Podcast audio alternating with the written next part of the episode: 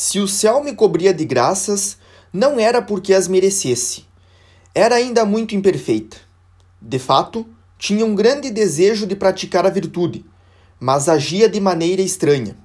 Eis um exemplo. Por ser a mais nova, não estava acostumada a me servir.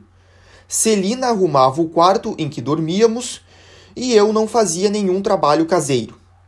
Depois da entrada de Maria no Carmelo, acontecia-me às vezes, para agradar a Deus, de tentar arrumar a cama ou de, na ausência de Celina, guardar os vasos de flores à noite.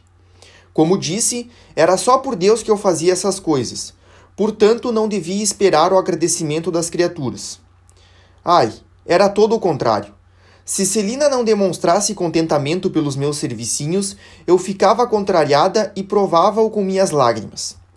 Era verdadeiramente insuportável pela minha sensibilidade excessiva. Se me acontecesse causar involuntariamente aflição a alguém a quem amava, em vez de me controlar e não chorar, o que aumentava meu erro em vez de diminuí-lo, chorava como uma Madalena, e quando começava a consolar-me pela coisa que me levara a chorar, chorava por ter chorado.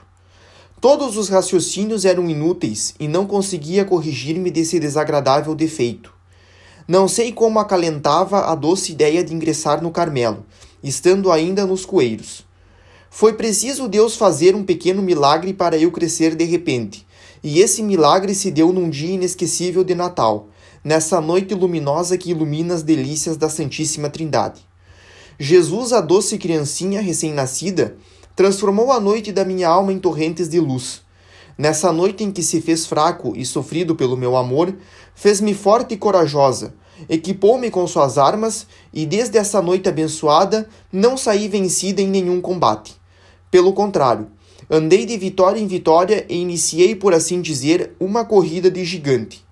A fonte das minhas lágrimas secou e só voltou a jorrar pouquíssimas vezes e com dificuldade, o que justificou essa palavra que me fora dita. Choras tanto na infância que mais tarde não terá mais lágrimas para derramar. Foi em 25 de dezembro de 1886 que recebi a graça de sair da infância, em suma, a graça da minha completa conversão.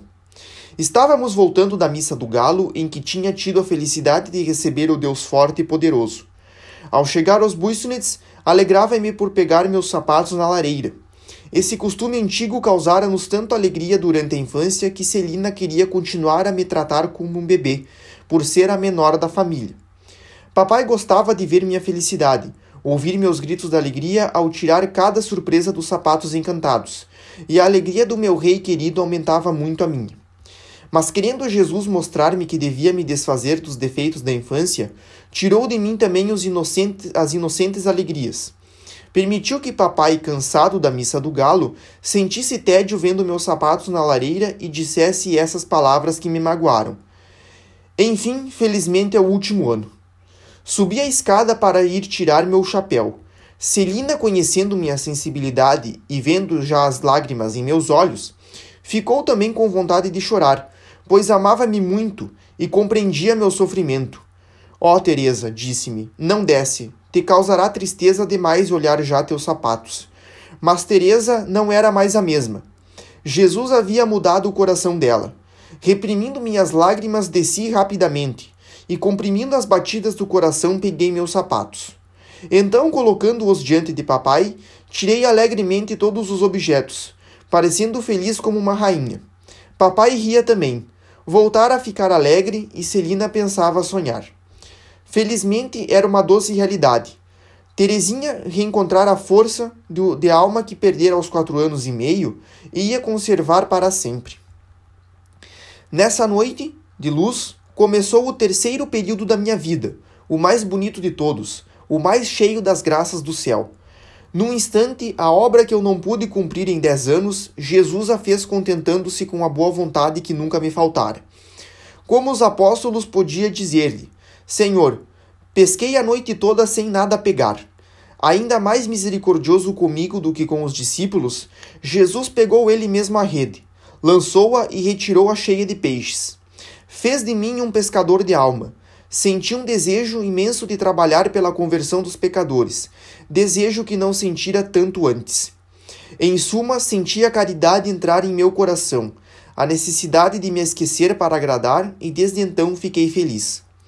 Num domingo, ao olhar uma foto de Nosso Senhor na cruz, fiquei impressionada com o sangue que caía de uma das suas mãos divinas. Senti grande aflição pensando que esse sangue caía no chão sem que ninguém se apressasse em recolhê-lo. Resolvi ficar em espírito ao pé da cruz, para receber o divino orvalho que se desprendia, compreendendo que precisaria seguir espalhá-lo sobre as almas. O grito de Jesus na cruz ressoava continuamente em meu coração: Tenho sede. Essas palavras despertavam em mim um ardor desconhecido e muito vivo. Queria dar de beber ao meu bem-amado e sentia-me devorada pela sede das almas. Ainda não eram as almas dos sacerdotes que me atraíam, mas as dos grandes pecadores. Ardia do desejo de arrancá-los às chamas eternas.